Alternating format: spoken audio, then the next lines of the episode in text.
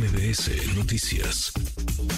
Le agradezco estos minutos al diputado Royfit Torres González, eh, coordinador de la bancada Asociación Parlamentaria Ciudadana de Movimiento Ciudadano. Diputado Royfit, ¿cómo estás? Muy, muy buenas tardes. ¿Cómo van a votar ustedes? ¿Cómo vas a votar tú hoy la ratificación o no de Ernestina Godoy? ¿Cómo te va?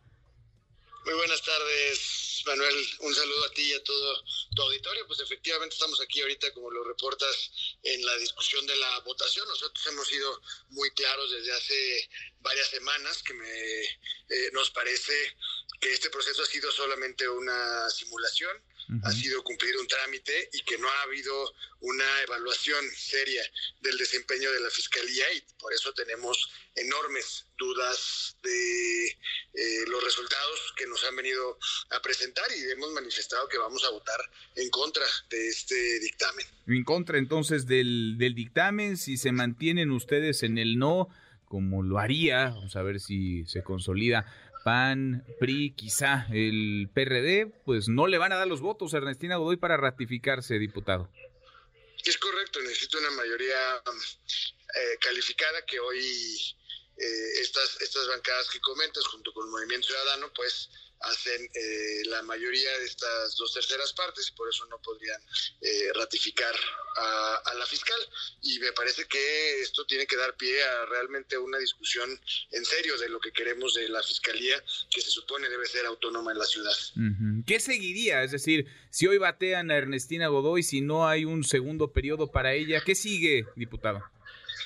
Pues mira, va a haber un encargado de la fiscalía, queda una persona eh, la que coordina los ministerios públicos es la que quedaría como encargada de despacho y tendríamos que abrir un proceso de convocatoria a través del Consejo Judicial para eh, elegir una terna que le enviarían al jefe de gobierno para que a su vez eh, cayera aquí en el Congreso nuevamente y estarla discutiendo para aprobarla, para aprobar a uno de, o a una de estas integrantes de la terna por las dos terceras partes de, de la misma manera, ¿no? Bueno, entonces ustedes están firmes. ¿Ha habido presiones en estos, en estos días, en estas últimas semanas, para que Ernestina Godoy sea ratificada, Royfield, diputado? Lo que ha habido es muchas especulaciones de la actuación en particular de Movimiento Ciudadano, como si eh, hubiera alguna alguna duda de nuestra actuación, nosotros puede revisar todas nuestras votaciones eh, en esta legislatura y han sido congruentes con nuestra posición de, de oposición, valga eh, la redundancia, eh, porque eso es lo que nos comprometimos. Si tú revisas las votaciones de otras bancadas, como la del PRI, pues no tienen ese mismo historial, han votado más con Morena que con el PAN, por ejemplo, ¿no? Eh, y me parece que esta duda pues, ha sido sumamente infundada y, provocada precisamente para generar esa incertidumbre que nosotros no tenemos. Bueno, entonces firmes en el no, ese es lo que podemos esperar, el sentido del voto de ustedes, del grupo parlamentario de la Asociación Parlamentaria Ciudadana, será por el no a la ratificación de Ernestina, de Ernestina Godoy. Así es, Manuel. Bien. Royfi, te agradezco estos minutos, muchas gracias.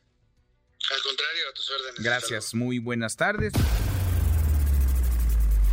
Redes sociales para que siga en contacto: Twitter, Facebook y TikTok. M. López San Martín.